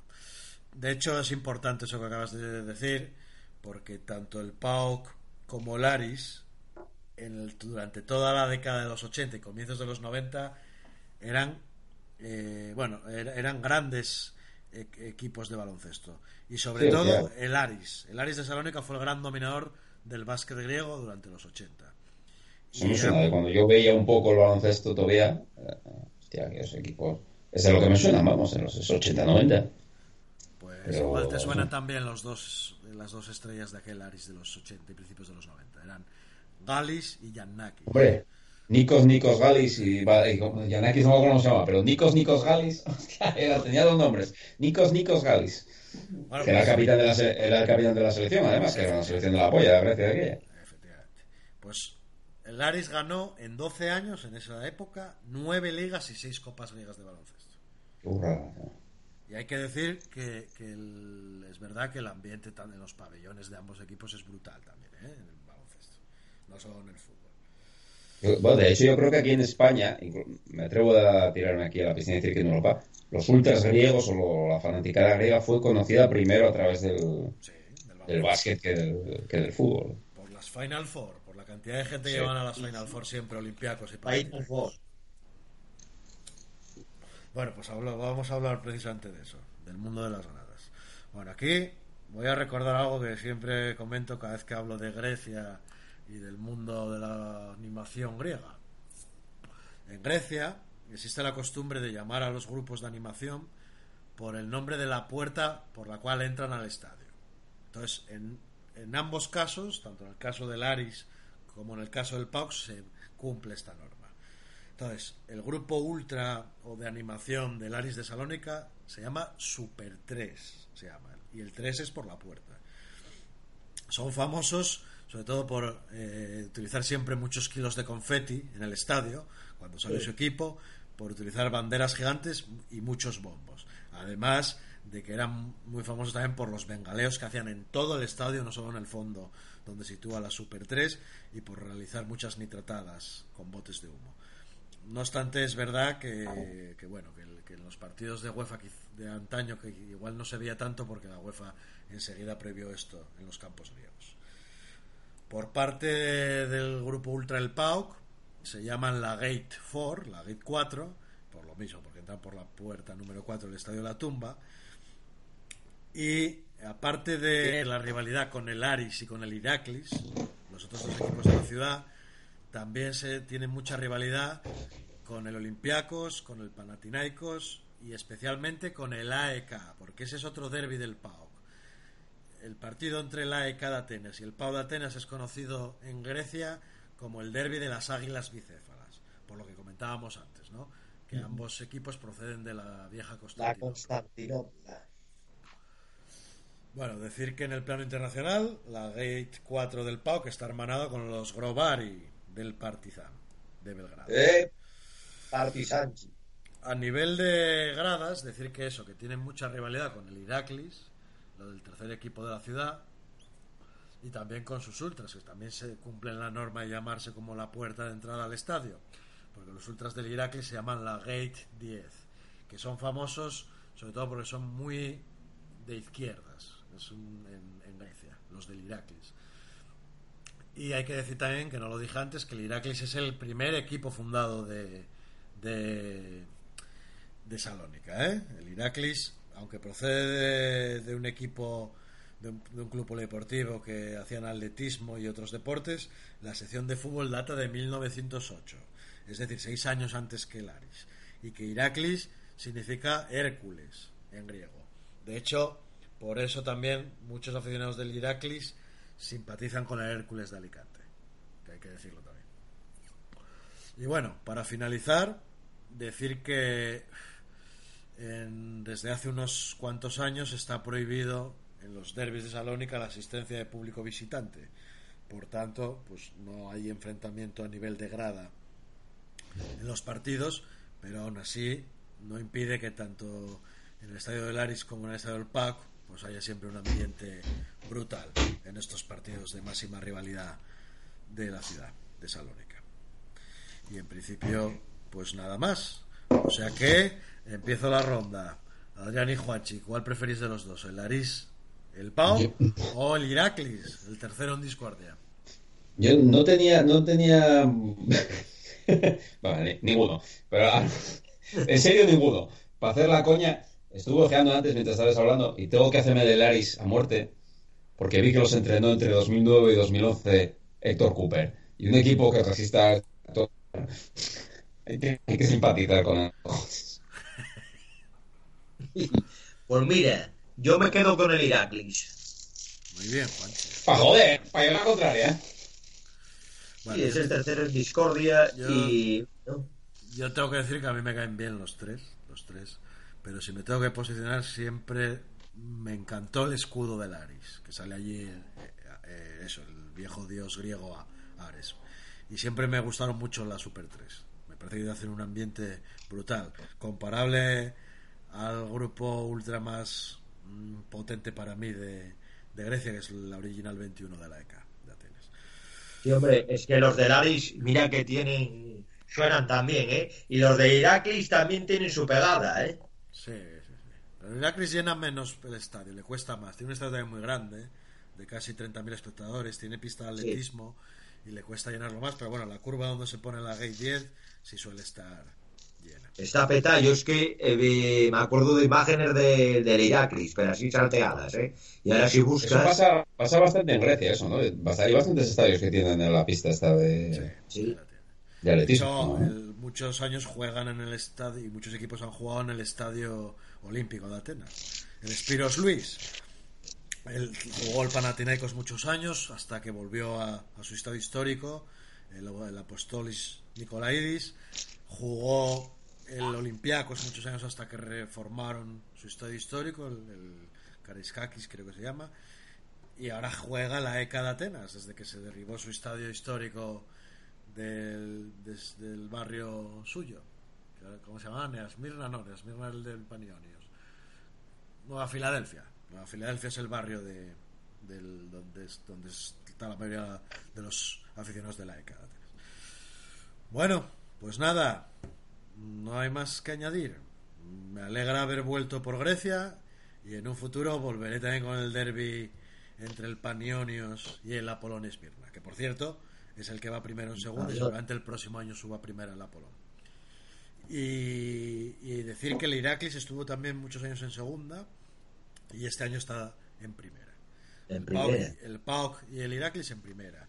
Y el PAOK está ahora mismo segundo.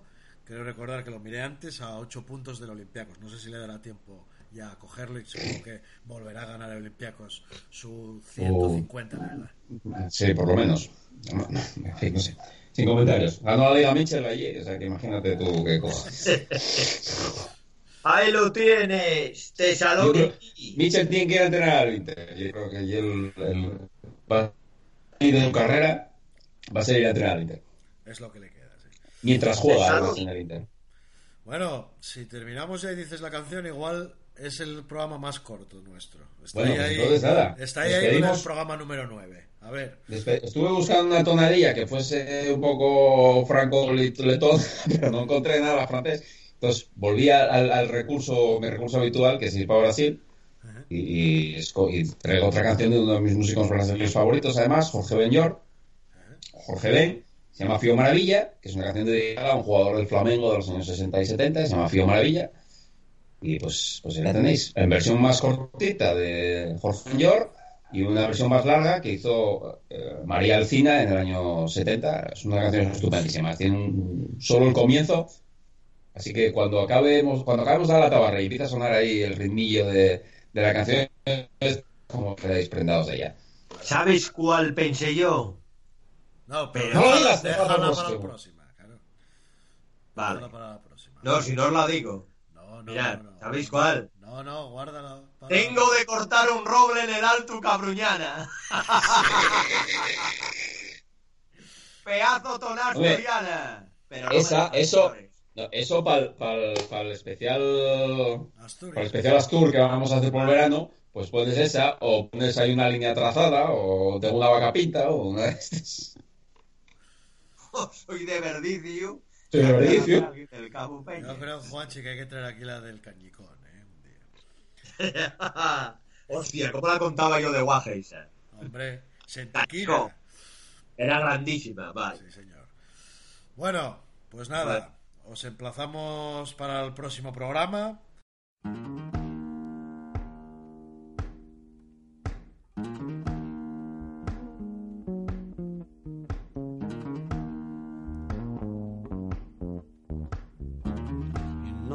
Novamente ele chegou com inspiração,